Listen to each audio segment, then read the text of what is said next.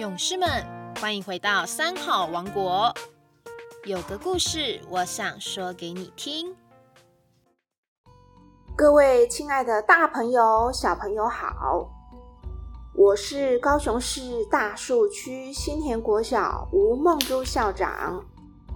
我要说睡美人的故事给你听。韩国的净虚禅师在某一段时间都带一名女子回疗房，并关起房门来一起用餐、一起居住。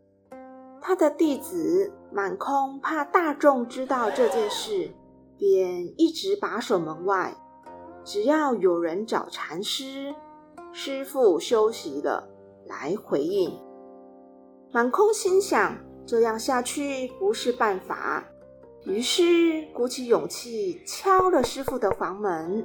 才进门，就看见这名女子长发披肩的躺在床上，身材苗条。师傅很自然地在她细白的背部摸着。徒弟一见，非常生气地大声问道：“师傅，你怎么可以这样？您？”这样怎么能算人天师范？怎么对得起十方大众？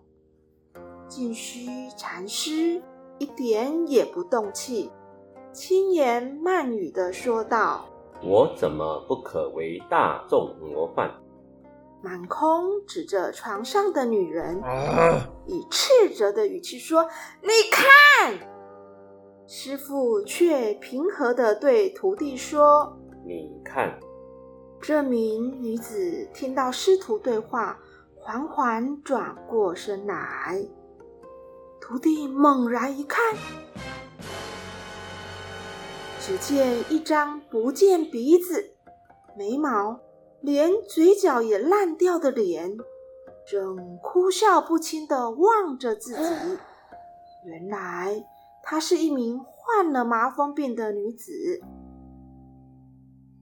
这时，净虚禅师把手上的药往满空的面前一伸，泰然地说：“那么你来吧。”满空跪了下来说道：“师傅，您能看的，我们不能看；您能做的，我们不能做。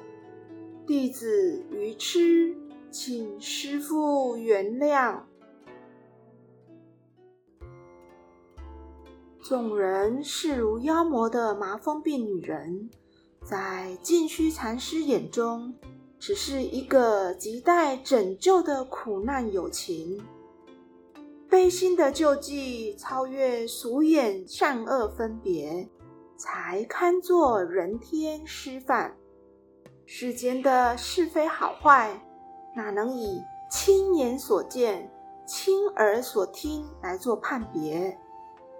盲从、盲听、盲说、盲心，以凡夫眼错看圣贤，用猜疑心计较分别，戴上有色眼镜，哪里能分辨出真正的凡圣与净慧？